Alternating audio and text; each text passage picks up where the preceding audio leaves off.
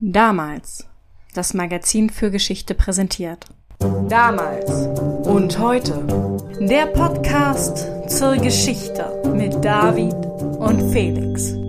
Hallo Felix. Moin David. David, wir reden heute wie angekündigt erneut über den Dreißigjährigen Krieg. Ja, wir hatten das ja letzte Woche schon angekündigt, wenngleich es nicht direkt um den Krieg geht. Wir müssten ihn uns eher so im Hintergrund vorstellen. Das stimmt. Eigentlich reden wir über den ersten Herzog von Sachsen-Gotha. Das sagt dir was. Also Sachsen-Coburg und Gotha sagt mir was. Das sind die Urahnen quasi des kompletten europäischen Hochadels. Richtig. Und der erste Herzog von Sachsen-Gotha ist der Uropa von allen. Das Coburg kam dann erst später dazu. Die Geschichte der Erbteilung und Neuaufteilung bei den ganzen Sachsen-Bindestrichs ist sowieso eine Sache für sich. Es gab eine völlig absurde Zahl an Fürstentümern, nur mal ein paar zu nennen. Sachsen-Altenburg, Sachsen-Coburg, Sachsen-Coburg-Eisenach, Sachsen-Coburg-Saalfeld, Sachsen-Coburg und Gotha, Sachsen-Eisenach, Sachsen-Eisenberg, Sachsen-Gotha, Sachsen-Gotha-Altenburg, Sachsen-Hildburghausen, Sachsen-Jena, Sachsen-Meining, Sachsen-Römhild, Sachsen-Saalfeld, Saalfeld, Sachsen-Weimar. Ist ja gut, ist ja gut. ich war noch nicht durch. da kann man schon mal den Überblick verlieren. ähm, ja, Respekt an die Herolde, kann man da nur sagen. Ähm, das war das Resultat von Erbteilungen, nehme ich an. Also lauter Mini-Fürstentümer. Da liegst du richtig. Im späten 15. Jahrhundert spalteten sich die Wettiner in Albertiner und Ernestiner auf. Und während die Albertiner sofort die Primogenitur einführten, also die Erbfolge des Erstgeborenen, teilten die Ernestiner munter ihre Herrschaften und das Ergebnis waren denn diese Highlights wie Sachsen-Römhild, wo denn der vierte Sohn auch noch was abbekommen sollte. Fantastisch. Naja, dafür sind die deutschen Lande ja jahrhundertelang bekannt. Man denke an Büchners Lyons und Lena, wo Valerio sinngemäß sagt, Jetzt sind wir den halben Tag gelaufen und haben schon ein Dutzend Fürstentümer und ein Dutzend Großherzogtümer durchquert. Ja, das könnte die Gegend gewesen sein, über die wir heute reden. Klar, das ist das Problem mit der Realteilung, aber lass uns mal langsam starten. Die Wettiner oder besser die Ernestiner waren, wie du vielleicht weißt, die großen Förderer des Luthertums. Habe ich von gehört. Friedrich der Weise. Eben jener ist der bekannteste. Die hatten übrigens häufig so tolle Beinamen. Auf den Weisen folgte sein Bruder der Beständige und sein ältester Sohn war Johann Friedrich der Großmütige. Und der führte im 16. Jahrhundert den Schmalkaldischen Bund an, ein Bündnis protestantischer Fürsten gegen den Kaiser. Dummerweise erlitt der Bund in der Schlacht von Mühlberg 1547 eine krachende Niederlage und unser großmütiger Herzog verlor seine Freiheit, die Kurwürde und seine Stiefel. Und die wollen wir uns merken. Ja, die Stiefel, okay. Ja, die Stiefel. Zu denen kommen wir nochmal.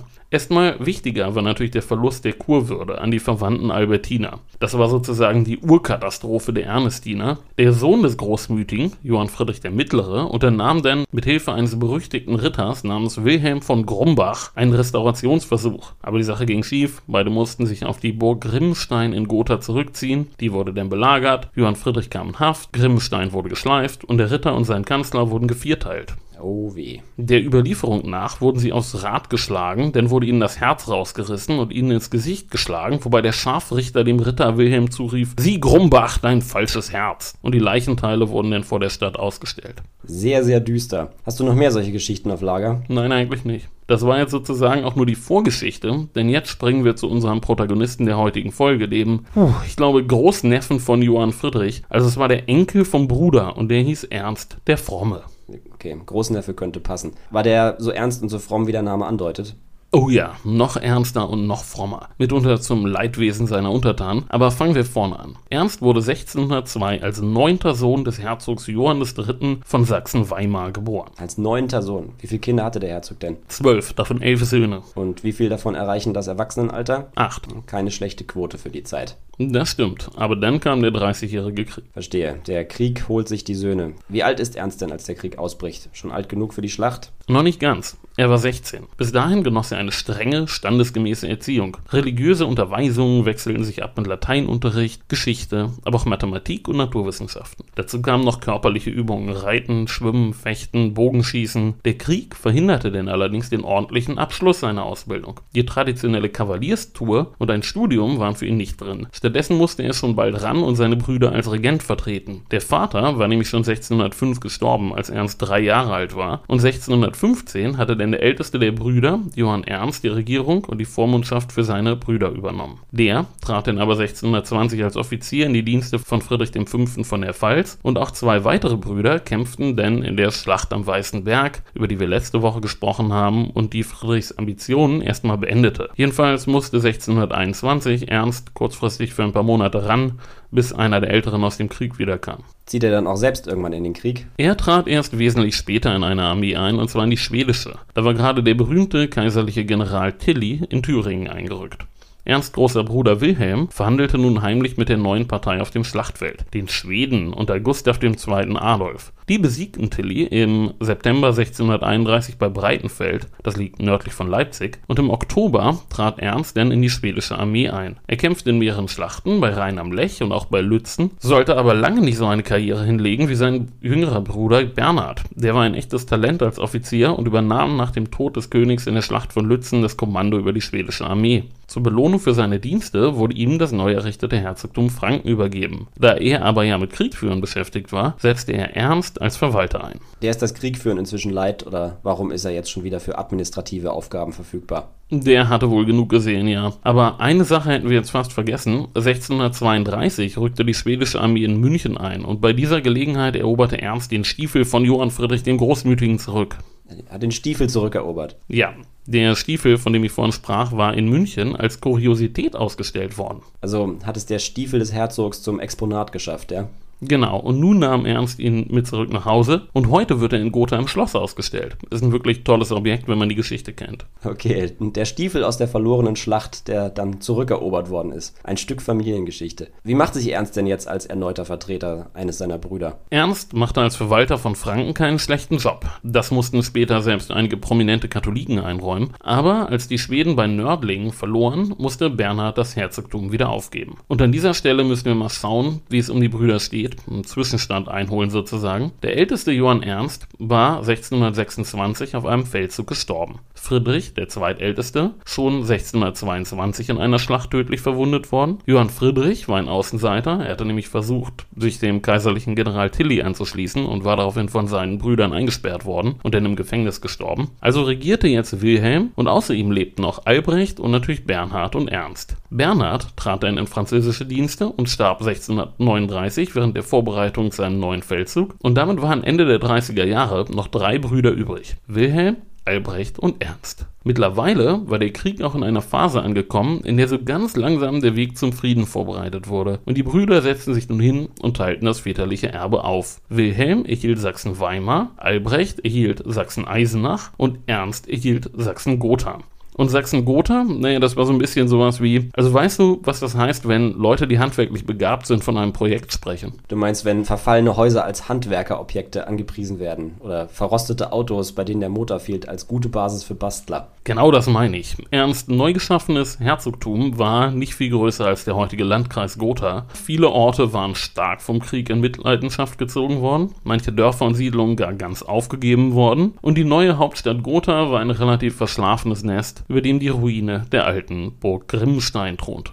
Du möchtest also sagen, er hatte einiges zu tun. Ja, das kann man so sagen. Es galt für ihn nun wirklich Grundlagenarbeit zu leisten. Hier musste eine Herrschaft ganz neu aufgebaut werden. Naja, mit so einem weißen Blatt Papier zu starten, hat ja auch was für sich. Das stimmte auch wieder. Da es in der Stadt noch keine angemessene Unterkunft gab, bezog Ernst mit seiner Familie erst einmal im Schloss Tenneberg bei Waltershausen Quartier. Das liegt so 13, 14 Kilometer von Gotha entfernt. Im Oktober 1640 zog er denn in die Stadt ein. In das Kaufhaus am Markt, wo später das alte Rathaus gebaut wurde. Das war aber noch nicht das Gebäude, was heute altes Rathaus heißt falls ihr euch in Gotha auskennt, aber stand an derselben Stelle. Eine richtige Unterkunft für einen Fürsten ist das aber noch nicht.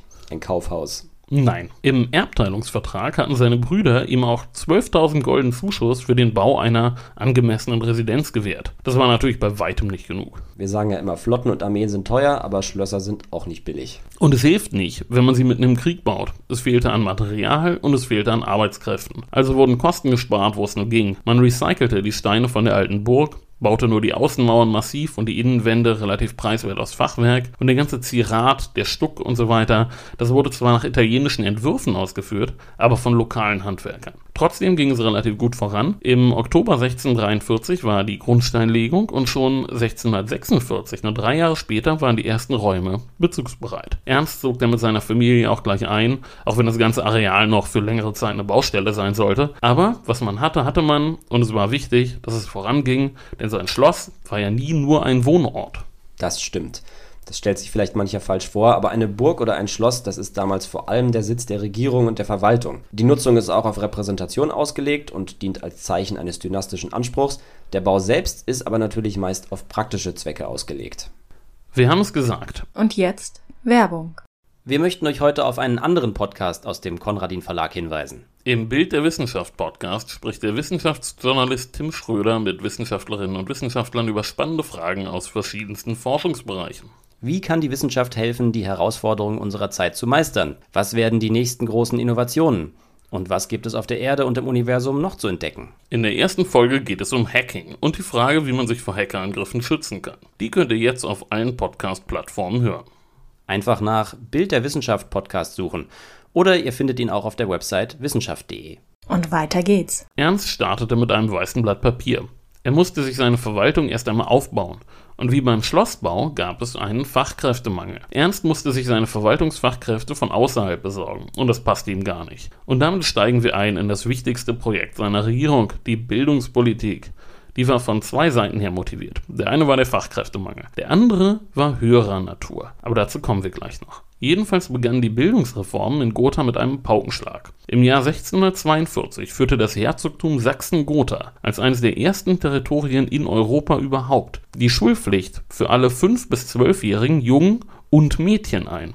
Und das war schon mal ein dicker Hund. Vor allem aber sollte der Standard der Schulbildung erhöht werden. Und die Schlüsselfigur in diesem Zusammenhang wurde Andreas Reyer. Andreas Reyer hatte in Leipzig studiert und war dann Lehrer in Schleusingen gewesen, ehe er von Ernst abgeworben worden war und zum Rektor des Gymnasiums in Gotha ernannt wurde. Sein eigentlicher Auftrag aber war die Reform des Schulwesens. Und Reyers Ideen waren stark beeinflusst von zwei führenden Pädagogen seiner Zeit, Wolfgang Radke und Johann Amos Comenius. Nie gehört, fürchte ich. Manch einer mag den Namen jedoch schon einmal gehört haben, und zwar vom Comenius-Programm. Das war der Vorläufer von Erasmus Plus, ein EU-Programm, das den Austausch und die Kooperation von Schulen fördert. An unserer Schule gab es da auch ein Projekt. Echt? Okay.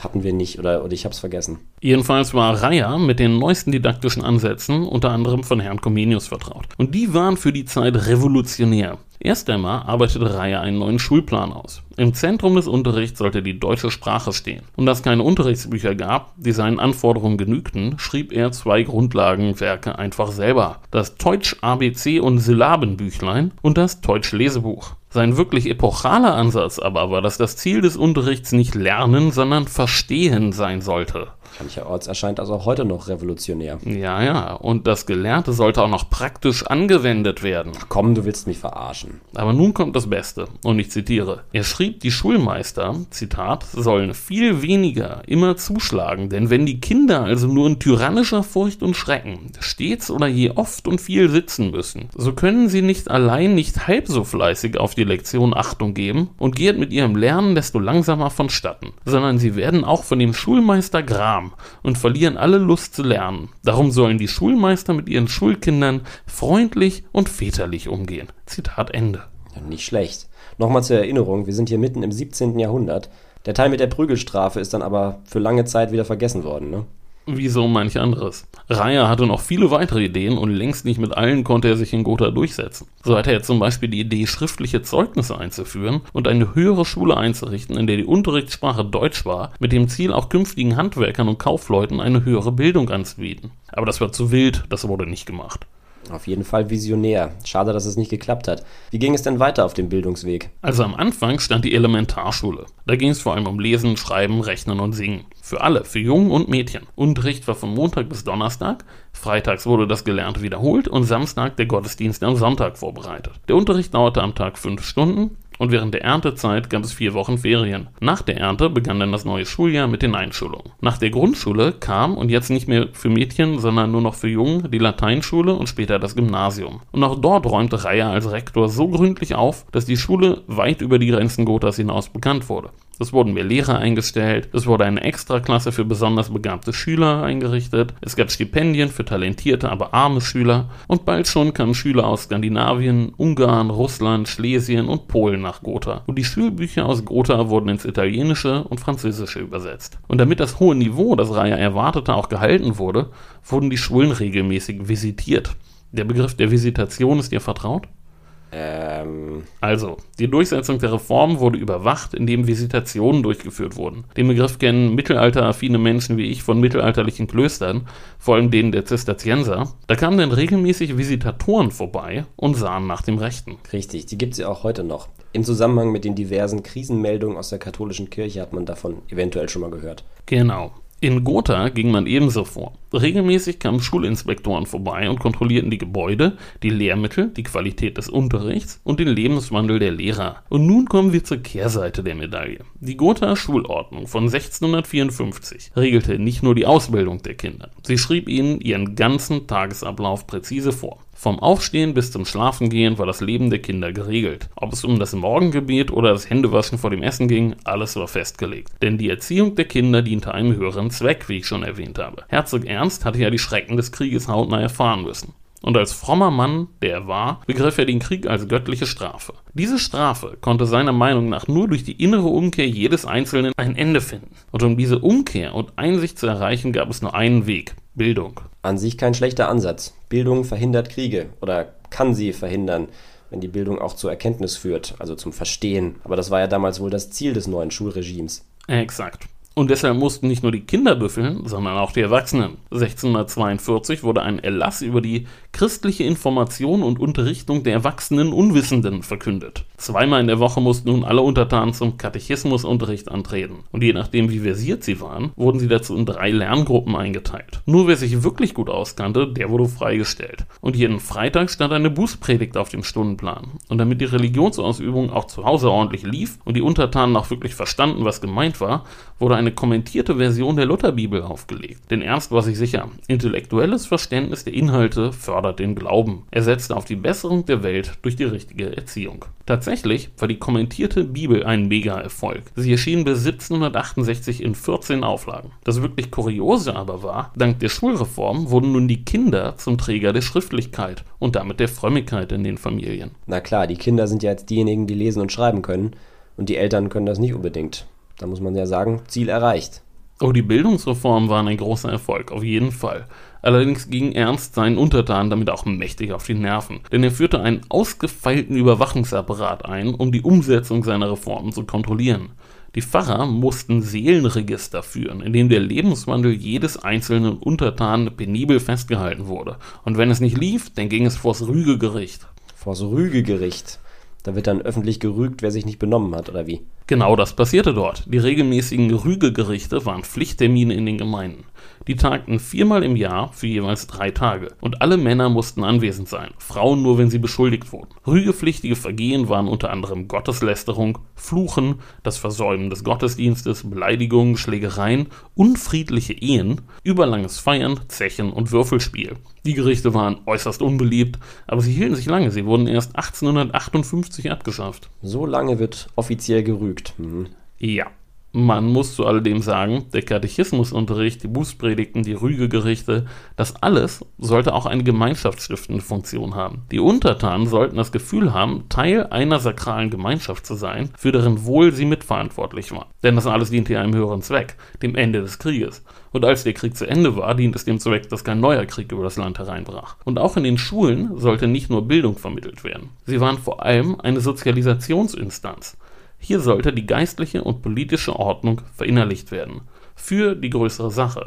Und deshalb wurde kein Aufwand gescheut, dass das Ganze auch lief. Deshalb die ständigen Visitationen. Genau. Aber nicht nur die Schulen wurden kontrolliert, auch die Kirchen. Vor allem die Inhalte der Predigten. Ich habe ja erwähnt, dass die Ernestiner von Anfang an dem Protestantismus verpflichtet waren. Und unser frommer Ernst stand für eine starke landesherrliche Kontrolle über die Kirche. Als Herr der Landeskirche fühlte sich Ernst verantwortlich für das Seelenheil seiner Untertanen. Und entsprechend stark griff er in ihren Lebenswandel ein. Er war so ein richtiger Patriarch, ein Landesvater, der seine Kinder erziehen wollte. Allerdings, das muss man auch sagen, legt er seine Maßstäbe nicht nur an andere an, sondern auch an sich selber. Er trinkt also nicht Wein, während er Wasser predigt, sondern er trinkt das Wasser auch selbst. Oh ja, als Landesvater verstand er sich selbst als Vorbild für das Leben seiner Untertanen. Das Leben am Hof war also kein Zuckerschlecken. Die fürstliche Familie und die Beamten sollten ihre Leidenschaften zügeln und ihre Pflicht tun. Außerdem war Sparsamkeit in den Augen von Ernst absolut essentiell. Nach der Aussage des Gotha Konsistorial- und Kirchenrates Ernst Salomon Cyprian war eine von Ernsts Lebensmaximen nicht reichliches Einnehmen, sondern sparsames Ausgeben macht reich. Prunk und Protz suchte man am Hof demnach vergeblich. Es gab kaum Feste. Es gab, Ernst gab fast kein Geld für Musik oder Theater aus, für Repräsentation überhaupt nur so viel, wie gerade eben unbedingt nötig war. Und wer Unterhaltung wollte, der wurde auf die Bibliothek verwiesen. In die investierte er nämlich durchaus, denn wir wissen ja, Bildung war wichtig. Also keine Partys im neuen Schloss. Ich nehme an, der Hof war wohl eher kein Anziehungspunkt für den Adel. Hm? Nein, durchaus nicht. Aber das war ernst egal, denn er bevorzugte als Berater sowieso gut ausgebildete, meist promovierte bürgerliche Juristen. Der Rat Veit Ludwig von Seckendorf, von dem wir nachher noch hören werden, verglich den Hof mal mit einem Kloster. Er sollte nach dem Verständnis des Herzogs nämlich vor allem ein Vorbild für die Untertanen sein. Und mit seiner Familie besuchte Ernst daher bis zu dreimal am Tag den Gottesdienst. Das Betragen der wenigen Hofbediensteten kontrollierte er persönlich und Betstunden und Gottesdienstbesuche dominierten den Tagesablauf. Übermäßiger Alkohol- und Tabakkonsum oder Glücksspiel waren verboten und wir haben ja schon von den Rügegerichten gehört. Am Hof gab es dementsprechend sogenannte Hofrügegerichte. Selbst für seine Frau und seine Kinder erließ Ernst detaillierte Verordnungen über ihre Lebensführung. Denn nicht nur von den Kindern seiner Untertanen, sondern vor allem mehr von seinen eigenen Kindern hing später einmal das Wohl des Herzogtums ab. Verstehe. Also war auch deren Leben streng durchgetaktet. Oh ja. Wie viele Kinder hat denn der überaus ernste Herzog? 18. Neun davon erreichten das Erwachsenenalter. Das ist eine stattliche Anzahl. Von derselben Frau? Ja. Muss ja eine außerordentlich robuste Gesundheit gehabt haben. Das hatte sie. Und sie hatte noch was anderes. Vermögen. Das ist auch immer gut. Elisabeth Sophia war das einzige Kind von Johann Philipp von Sachsen-Altenburg. Sie entstammte also auch einem Zweig der großen Familie. Nachdem ihr Vater gestorben war, übernahm denn zwar dessen Bruder, weil es keine weibliche Erbfolge gab, aber als auch der und dennoch noch dessen Sohn ihr Cousin starb, da konnte Ernst erfolgreich Erbansprüche anmelden, die das Territorium des kleinen Gotha beträchtlich vergrößerten. Und aus Sachsen-Gotha wurde jetzt Sachsen-Gotha-Altenburg. Aber kommen wir mal zurück zum Leben am Hof. Ernst hatte, wie wir gehört haben, wenig Interesse an dem, was gemeinhin als höfisches Leben bezeichnet wird. Was ihn ebenfalls nicht interessierte, war die Jagd. Das ist ja wirklich eher ungewöhnlich. Gehört für einen Adligen ja eigentlich dazu, regelmäßig die Wälder unsicher zu machen und Rehe und Hirsche zu killen. Das stimmt. Und es mangelte auch nicht an Wald. Wenn das Herzogtum über irgendwas reichlich verfügte, dann über Wald. Und der Wald, genau der Holzhandel, war in diesen Jahren auch die wichtigste Einnahmequelle des Herzogtums. Und auch wenn der Herzog selber nicht gerne jagte, war das Jagdrecht ein hoheitliches Recht und ein Machtinstrument. Und es wurde penibel durchgesetzt. Das Betreten eines Waldes mit Gewehren, das Legen von Schlingen oder auch nur die Begleitung durch Hunde war strengstens verboten. Ja, mit Wilderei kennen du und die Deinen sich ja aus, ne? Ja, äh, meine Ahnen kommen aus einem kleinen Ort in Niedersachsen, der direkt am Solling und vor allem direkt an der Grenze von Hannover und Braunschweig lag. Und diese Grenze machten sich die Bewohner über die Jahrhunderte immer wieder zunutze, indem sie auf der einen Seite wilderten und dann, wenn der Förster kam, schnell auf die andere Seite flohen. Noch in den 1920er Jahren gab es in der Gegend relativ spektakuläre Gerichtsprozesse und in den alten Gerichtsakten tauchen auch immer wieder die Träger meines Nachnamens auf. Natürlich immer auf Seiten der Wilderer. Ist klar. Ob das wirklich meine Vorfahren oder irgendwie entfernte Verwandte waren, das kann ich nicht sagen. Ich möchte aber betonen, dass weder in Solling noch in Thüringen irgendjemand nur so zum Spaß wilderte. Na klar, die Leute gehen in den Wald, weil sie was zu essen brauchen. Und wenn der Herrscher da nicht kulant ist, geht's ihnen an den Kragen. Wir erinnern uns auch an Beaumarchais und seine Hofämter unter Ludwig XV. Als Jagdrichter hatte er alle Hände voll zu tun, aber am Ende trifft es auf jeden Fall meistens die Armen. Eben, aber wir schweifen ab. Lass uns mal kurz zu Gewächsen zurückkehren, woran der Herzog schon ein Interesse hatte. Das waren seine Gärten. 1642 ließ er am Schloss zunächst nur einen Nutz- und Zehrgarten für die Küche anlegen, aber schon bald folgte ein kleiner Lustgarten, in dem seine Frau schalten und walten konnte. Und bald kaufte er auch der Mode entsprechend Zitruspflanzen und Tulpen. Tulpen waren im 17. Jahrhundert ganz groß in Mode gekommen und in den 1630er Jahren hat es in den Niederlanden das sogenannte Tulpenfieber gegeben, bei denen mit Tulpenzwiebeln wild spekuliert wurde und die Preise in irre Höhen stiegen. Das wäre auch eine Folge wert. Das Tulpenfieber, ja, definitiv. Das wäre ein schönes Thema. Das war, als Ernst kaufte, aber schon vorbei. Aber Tulpen waren immer noch Modepflanzen. Für 1649 ist auch die erste Agave in Gotha belegt. Auch das war eine Modepflanze der Zeit und die hat es sogar einmal auf eine Gotha Münze geschafft. Okay, also ist doch ein Hauch von menschlicher Regung am frommen und ernsten Herzog zu erkennen. Ein Interesse an Pflanzen. Ist heute auch noch etwas über von den Gärten. Nicht in der Form. Es gibt immer noch sehr prächtige Gärten, aber die wurden später im englischen Stil angelegt. Ein kleiner Teil ist noch als Barockgarten angelegt, aber der größte Teil ist englischer Landschaftsgarten. Aber wir sprachen hier gerade über die Wälder und darüber, dass sie eine wichtige Einnahmequelle waren. Also lass uns jetzt mal auf die wirtschaftliche Situation eingehen. Also von dem, was ich bisher gehört habe, war die ja eher so mittelmäßig, oder? Einerseits die Einnahmen durch die Wälder, andererseits der Krieg, der Fachkräftemangel und beim Schlossbau muss auch noch mächtig gespart werden. Natürlich ist für den guten Ernst die Sparsamkeit ja eine Tugend, aber eine Alternative zur Sparsamkeit hatte er eigentlich auch nicht. Das stimmt. Nun möchte ich an einen ganz wesentlichen Aspekt von Ernst Herrschaft erinnern, die geringe Größe seines Territoriums. Das war ein großer Vorteil, wenn es darum ging, Reformen durchzusetzen. Die Wege waren im wörtlichen wie im übertragenen Sinne kurz, vieles ließ sich schnell umsetzen und gut kontrollieren. Nun war Gotha wirtschaftlich geprägt durch die Wald- und die Landwirtschaft. Und die demografischen Folgen des Krieges machten sich erheblich bemerkbar. Ganze Gemeinden waren entvölkert worden, andere stark geschrumpft und das wirkte sich natürlich auch auf die Landwirtschaft aus. Der Schuldenstand, den Ernst mit seinem Herzogtum übernahm, war zudem ziemlich hoch und er wollte keine neuen Schulden aufnehmen. Durch seine harten Sparmaßnahmen gelang es ihm denn sogar jedes Jahr einige Schulden abzutragen und als zwei Jahre nach Kriegsende 1650 die schwedische Garnison aus Erfurt abzog und die Kontributionsleistungen wegfielen, da war das auch eine große Entlastung. Aber das betraf jetzt die Optimierung der Ausgaben. Die Einkommenseite war klar ausbaufähig. Der Herzog hatte vor allem Einkünfte aus zwei Quellen. Einmal die gewöhnlichen Einkünfte aus dem Wald und von den Kammergütern, sowie den ständigen Steuern, zum Beispiel auf Brauen und Brennen, also Schnapsbrennen, und vor allem auf Grundbesitz. Und dann gab es Extraordinarsteuern, die an einen bestimmten Zweck gebunden waren, zum Beispiel für Befestigungsbauten oder sowas. Um regelmäßig höhere Einkünfte zu erzielen, waren diese Extraordinarsteuern keine Lösung. Nun verdienten damals aber viele Herrschaften viel Geld mit den Einnahmen aus Zöllen. Also versuchte Ernst das auch. Aber was machten daraufhin die Händler? Sie fuhren einfach um das kleine Gotha herum. Das ist natürlich clever. In vielen Fällen ist das den Händlern ja nicht möglich gewesen. Entweder es gibt auf der Handelsroute keine Alternativen zu einer bestimmten Zollbrücke oder die nächste verlangt genau die gleichen Abgaben. Aber in dem Fall scheint sich der Umweg dann ja wohl rentiert zu haben. Genau. Als Absatzmarkt war Gotha unbedeutend und es war kein großer Umweg, um es herumzukurven. Das funktionierte also nicht mit den Zöllen. Zum kompletten Desaster wurde denn der Versuch, den Getreidehandel in der Stadt zu besteuern. Die Bauern wickelten jetzt ihre Geschäfte einfach auf den Dörfern vor Gotha ab. Und ein krachender Fehlschlag war auch eine andere wirtschaftspolitische Maßnahme, und zwar sollten die Tageslöhne für bestimmte Tätigkeiten und die Tarife von Handwerkern festgelegt werden. Die wanderten daraufhin einfach aus in die umliegenden Territorien und damit verschärfte sich der Fachkräftemangel noch einmal. Okay, man kann also sagen, im Bereich Bildung läuft es, aber im Bereich Wirtschaft und Finanzen eher nicht so. Die großen Durchbrüche blieben aus, ja.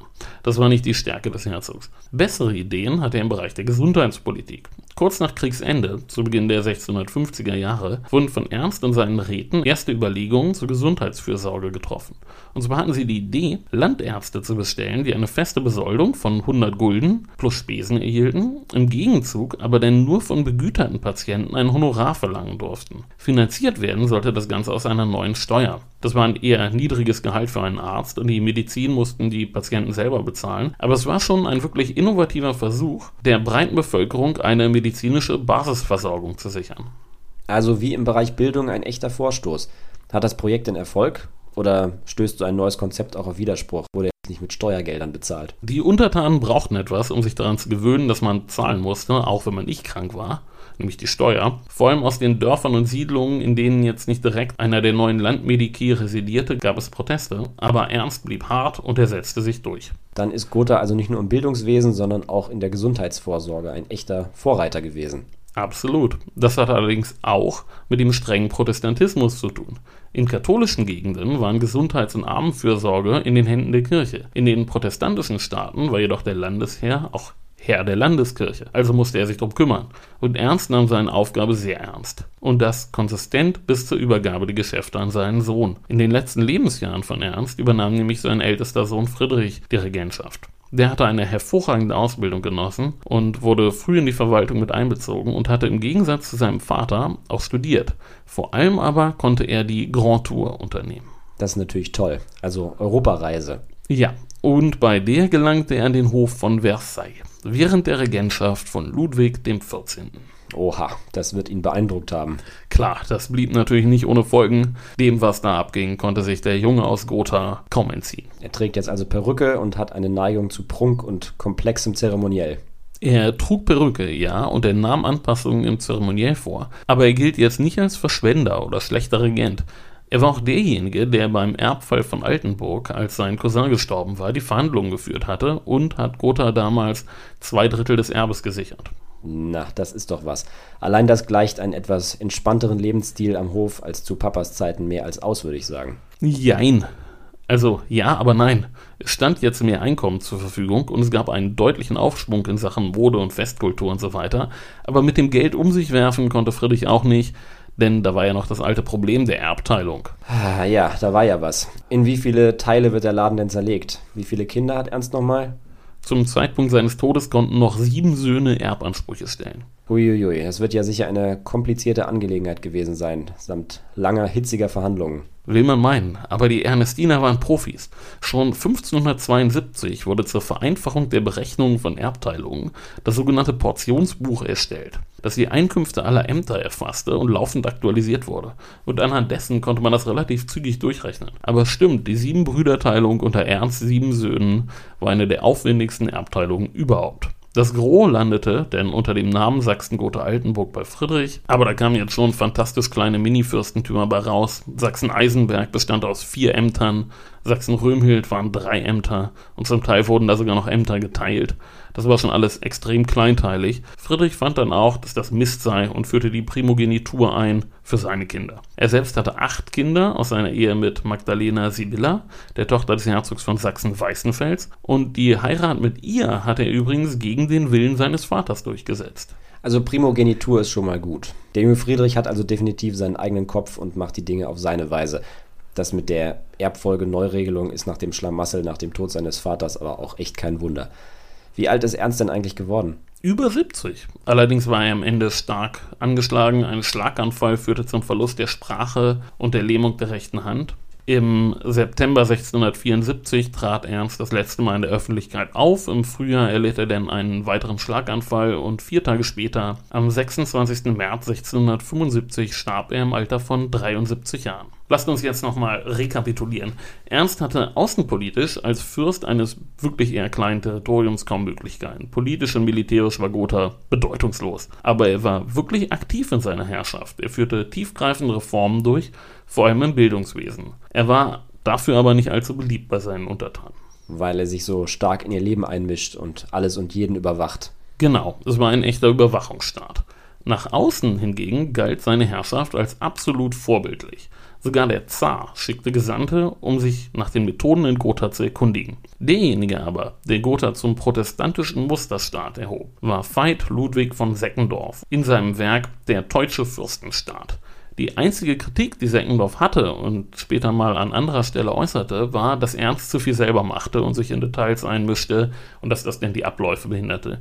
Aber zum Ende möchte ich ihn gern noch einmal selbst zu Wort kommen lassen. In seinem Testament beschrieb Ernst der Fromme nämlich sein eigenes Verständnis davon, wie und was ein Fürst zu sein hat. Zitat und besteht das Fürstenamt nicht in großer Pomp und äußerlichen Anstalt, sondern vielmehr in ordentlicher Führung des Regiments und fleißiger guter Aufsicht, dass es im Land allen halben, sowohl in Geist als weltlichen Sachen, richtig dahergeht, Gottes Ehre befördert, jedermann gleich und unparteiisch Recht erteilet, Schutz geleistet, das Gute belohnet, das Böse gestrafet und was sonst versprochen, fürstlich gehalten werden. Das klingt doch sehr ehrenwert. Aber was du uns noch gar nicht erzählt hast, ist, wie Sachsen-Gotha sämtliche Königshäuser Europas übernommen hat. Naja, das war ja auch später.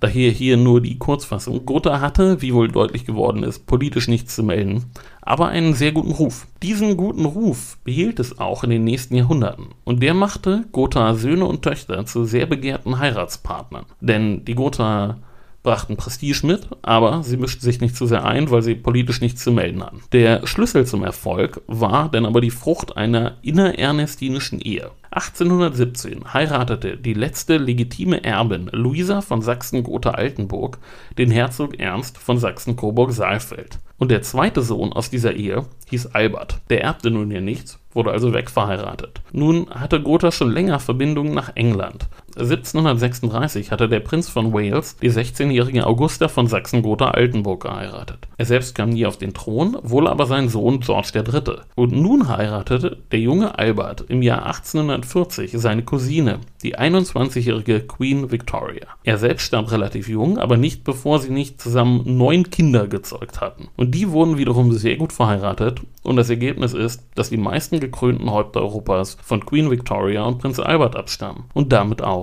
von Ernst dem Frommen. Damit wäre auch das geklärt. Ja, heute mal eine Folge aus der frühen Neuzeit, die wir ein bisschen vernachlässigen. Die kommt selten vor, ja. Vorsatz für die nächsten 50 Folgen. Ja, etwas mehr frühe Neuzeit einbauen. Aber ein spannendes Thema über einen wirklich innovativen Herrscher, der viel von dem eingeführt hat, was ja bis auf den heutigen Tag geblieben ist. Oder es zumindest ausgetestet hat, Jahrhunderte bevor es richtig losging, auch im Rest der Welt. Genau. Man kann also sagen, das kleine Gotha war ein Experimentierfeld für zahlreiche spannende politische Projekte. Sozusagen. Gut, in zwei Wochen springen wir wieder in eine ganz andere Zeit und an einen ganz anderen Ort. Vorher sprechen wir aber noch mit dem Chefredakteur von damals, Stefan Bergmann, der uns erzählt, was im neuen Heft von damals steht. Hallo Herr Bergmann, worum geht es im neuen Heft? Wir widmen uns einem Mann, den viele historisch Interessierte nicht auf dem Schirm haben, den man aber genau in den Blick nehmen sollte. Das ist Philipp II., seit 359 vor Christus König von Makedonien. Er war der Vater Alexanders des Großen und machte Makedonien zur dominierenden Macht in Griechenland. Damit legte er die Grundlage, auf der Alexander, Stichwort, wir erinnern uns aus dem Geschichtsunterricht 333 bei Issos Kalerei, innerhalb kürzester Zeit ein Weltreich errichten konnte. Warum stand er bisher meist nicht im Fokus? Wegen Alexander? Genau, in der Geschichtsschreibung wurde er lange vom Schatten seines Sohnes überdeckt. Dabei war Philipp nach allem, was man über ihn weiß, keineswegs ein Mann, der zu Lebzeiten in irgendeinem Schatten gestanden hätte, in wessen auch immer. Im Gegenteil, er war der geborene Anführer und Eroberer, immer kampfbereit, eine Qualität, die er offensichtlich seinem Sohn vererbte. Worin bestand seine Leistung letztlich? Darin, wie er die Makedonen aus Sicht der etablierten Stadtstaaten wie Athen oder Sparta eher Barbaren aus der Randlage der griechischen Welt zur Führungsmacht formte. Er tat dies mit einer effektiven Mischung aus militärischer Schlagkraft, geschickter Diplomatie und aktiver Heiratspolitik. Philipp praktizierte die Polygamie und heiratete mindestens siebenmal. Immer dann, wenn es ein Bündnis zu festigen galt. Natürlich berichten wir auch über die heftige Rivalität, in die Vater und Sohn gerieten, nachdem sich Alexander im makedonischen Heer bereits als herausragender Kämpfer bewährt hatte. 336 vor Christus wurde Philipp von einem Leibwächter ermordet. Da schlug Alexander Stunde. Alles weitere über Philipp und sein Leben natürlich im Heft. Ja, Philipp kam in unseren Folgen ja auch schon mal am Rande vor, als einer der Delphi-Retter, der als solcher in die Heiligen Kriege verwickelt gewesen ist. Zu der Zeit hat er die Macht Makedoniens schon gewaltig ausgebaut und bis zu seinem Ende geht es ja immer weiter nach oben für ihn. Er hat mit der Unterwerfung der griechischen Welt, also insbesondere Athens und Thebens, nicht nur die Grundlage für Alexanders Feldzug geschaffen, sondern er will ja eigentlich selbst gegen das Perserreich ziehen, aber so soll es dann nicht kommen. Welches Ende sein Leben nimmt, will ich jetzt hier gar nicht erzählen. Auf jeden Fall ist seine Herrschaft die Geschichte eines kometenhaften Aufstiegs. Und kometenhaft weiter geht es hoffentlich auch mit unserem Podcast. Vielleicht machen wir irgendwann auch mal eine Folge über die Weltraumforschung. Na, das wär's doch. Auf jeden Fall geht es irgendwann demnächst über Flugzeuge, aber das noch ein paar Folgen hin. Stimmt, genau. Wir arbeiten gerade ein bisschen vor, deswegen. das ist wirklich noch eine ganze Weile hin. Gut, so lange. Folgt uns bei Twitter, Facebook, Instagram. Äh, schreibt uns eine E-Mail an, an was, David? Damals-podcast at konradin.de. Genau, da schickt ihr E-Mails hin. Äh, was könnt ihr noch tun? Ähm, wir, sind jetzt auch bei YouTube. Ach so, genau, ja. Die Folgen sind jetzt auch bei YouTube. Wer die da gerne hören möchte, sind die schon in Gruppen gruppiert oder so? Noch nicht wahrscheinlich. Ne? Noch nicht, es sind auch noch nicht alle bei YouTube. Ja, wir also, arbeiten dran. Wir haben jetzt also den x-ten Weg geschaffen, dass ihr unsere Folgen hören könnt. Genau. Ähm, ja, ich glaube, wir haben alles. Ach so, ihr könnt uns ähm, Sterne geben, überall, wo ihr uns Sterne geben könnt. Wir würden uns sehr darüber freuen. Und ihr könnt uns in Apple Reviews auch schreiben, welche eure Lieblingsfolge ist. Das wäre doch mal was, genau. Na schön. Bis dahin, macht es gut. Bis zum nächsten Mal. Ciao.